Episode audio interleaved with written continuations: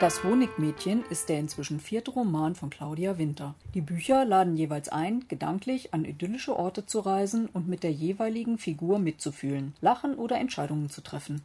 In jedem Fall ist es wie eine warme Decke an einem nasskalten Tag. Ich habe mich mit Claudia über Recherchereisen, aufsässige Teenager und das Schreiben im Alltag unterhalten. Hört, was die Autorin antwortete. Hallo Claudia Winter. Hallo liebe Heike. Durch deine Bücher besuchen wir schon die schönsten Landstriche Europas. Welche Recherchereise war für dich die mit den beeindruckendsten Entdeckungen? Also meine Recherchereisen waren eigentlich immer beeindruckend, jeder einzelne für sich, weil ich mir ja immer einen Ort aussuche, der für mich auch ein weißer Fleck auf der Landkarte ist. Und deswegen ähm, besonders beeindruckt hat mich tatsächlich, klar, Schottland, gar keine Frage, ähm, weil ich da auch ganz viele Erlebnisse hatte und Momente, die sehr getragen waren und äh, unheimlich viele Bilder im Kopf gemacht haben. Überrascht hat mich am meisten allerdings die Bretagne, weil ich kannte die Bretagne vorher überhaupt nicht und war ganz überrascht, da ein Stück weit das schottische Frankreich zu entdecken. Und ähm, das gefiel mir sehr, sehr gut. Und wenn du dir einen Wohnort aussuchen dürftest, wäre das dann dort? Nein, da würde es mich doch eher in wärmere Gefilde ziehen. Ich glaube so also ein Haus am Meer mit Blick auf, aufs Meer, warme Temperaturen, das wäre schön. Okay. Deine Figuren kehren immer wieder in ihre Heimat zurück. Ja? Wie wichtig sind dir familiäre Wurzeln? Ich führe eine ganz wundervolle Ehe mit einem Mann, der wie ein Fels hinter mir steht. Und von daher ist mir eben diese Partnerschaft ganz, ganz besonders wichtig. Meine Familie selbst ist leider relativ weit in Deutschland verstreut, weswegen ich sie nicht so oft sehe. Vielleicht äh, spielt da auch ein bisschen Sehnsucht nach diesen familiären Verbindungen mit eine Rolle, weswegen es dann doch stark Thema in meinen Büchern ist. Ja, und deine Figuren, die haben auch immer ein paar familiäre, innerfamiliäre Differenzen. Gehört das für dich dazu, damit sich der Charakter entwickeln kann? Auf jeden Fall. Als Pädagogin weiß ich natürlich aus entwicklungspsychologischer Sicht, dass die Familie der Ursprung der Charakterbildung letztendlich ist und dass da ganz viel passiert, sei es jetzt äh, was Urvertrauen angeht oder auch wenn man liebevoll aufgezogen wird oder auch nicht, was das mit einem Menschen macht, wo er im Grunde genommen startet in seinem doch recht jungen Leben. Die Familie hat da eine ganz große Bedeutung. Ja, und in deinen Büchern kommt immer mal wieder ein Morgenmensch vor. Bist du eigentlich ein Morgenmensch? Nein, dadurch, dass ich natürlich oftmals bis spät in die Nacht schreibe, äh, bevorzuge ich es dann doch, äh, morgens ein wenig länger auszuschlafen. Aber da ich auch noch an einer Schule arbeite, ist mir das leider nur an drei Tagen in der Woche möglich. Wodurch lässt du dich für deine Romanideen inspirieren? Mich inspirieren oftmals Situationen, die so eine Art Schlüsselszene ergeben. Ich hatte zum Beispiel vor einiger Zeit ein Erlebnis in der Bahn, wo jemand einen Packen originalen äh, Musiknoten liegen ließ. Und keiner meiner Bahnreisenden, Mitreisenden interessierte sich dafür. Ich setzte mich dann dorthin und nahm mir den Packen vor und stellte fest, dass das Originale sind. Und dann dachte ich mir, Mensch, die vermisst jemand ganz, ganz schmerzlich.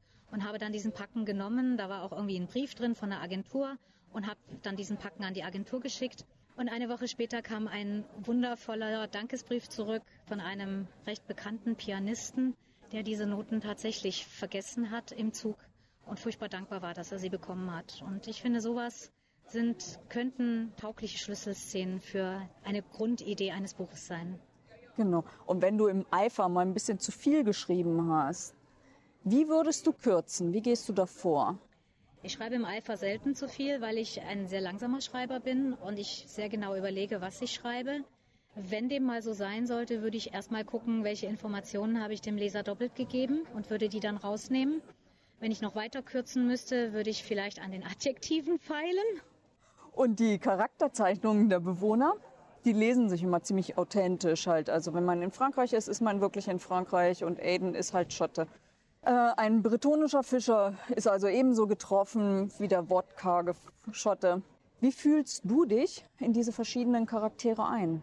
Ich recherchiere sehr genau über Land und Leute, sehr viel stärker über Leute und über kulturelle Besonderheiten der Figuren. Dann setze ich mich hin und überlege mir, ähm, wie könnte dieser Charakter beschaffen sein Und oftmals frage ich auch meinen Mann um Rat, der sehr kreativ ist, was vor allen Dingen lustige Nebenfiguren angeht. Und äh, da entsteht dann schon auch mal in einem Provence-Roman ein griechischer Elektriker, der da mehr oder weniger zufällig drin gelandet ist. Genau. Also kommen wir dann mal zum Honigmädchen. Worauf achtest du im Alltag, damit diese wichtigen Insekten es einfacher haben?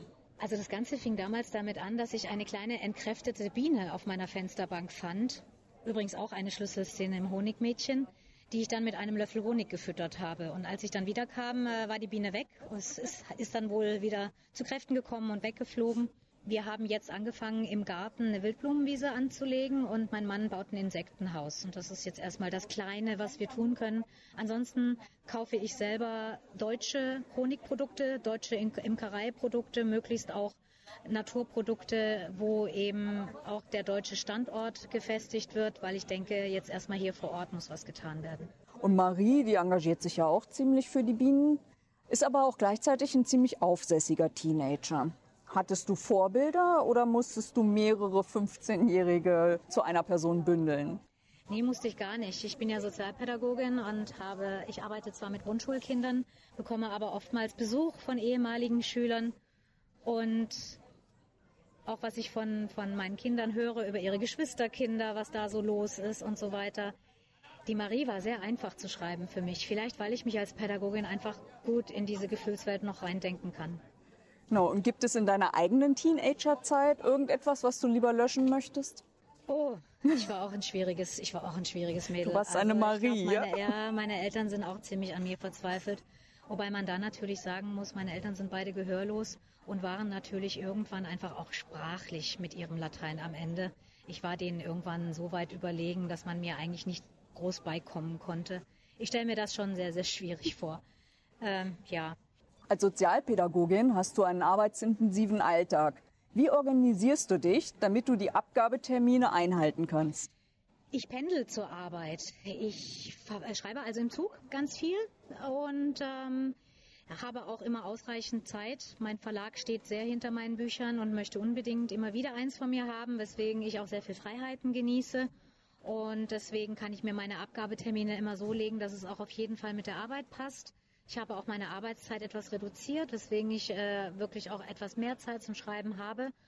Eigentlich schreibe ich immer, sobald ich irgendwo einen Freiraum habe, abends natürlich zu Hause, am Wochenende viel, in den Ferienzeiten aber ich schreibe täglich. Und du hast ja schon verraten, dass dein nächster Roman 2020 erscheinen wird. Darfst du schon irgendeinen Hinweis darauf geben? Der Hinweis lautet Die Wolkenfischerin. Dort gibt es ein paar Figuren, die nach einer eigenen Geschichte geschrien haben. Und es geht tatsächlich nach Paris im Jahr 1966 und es geht nach Lissabon in der Jetztzeit. Ah, okay, dann können wir uns darauf schon mal freuen. Dann vielen Dank, liebe Claudia, für deine Zeit, für die Beantwortung der Fragen.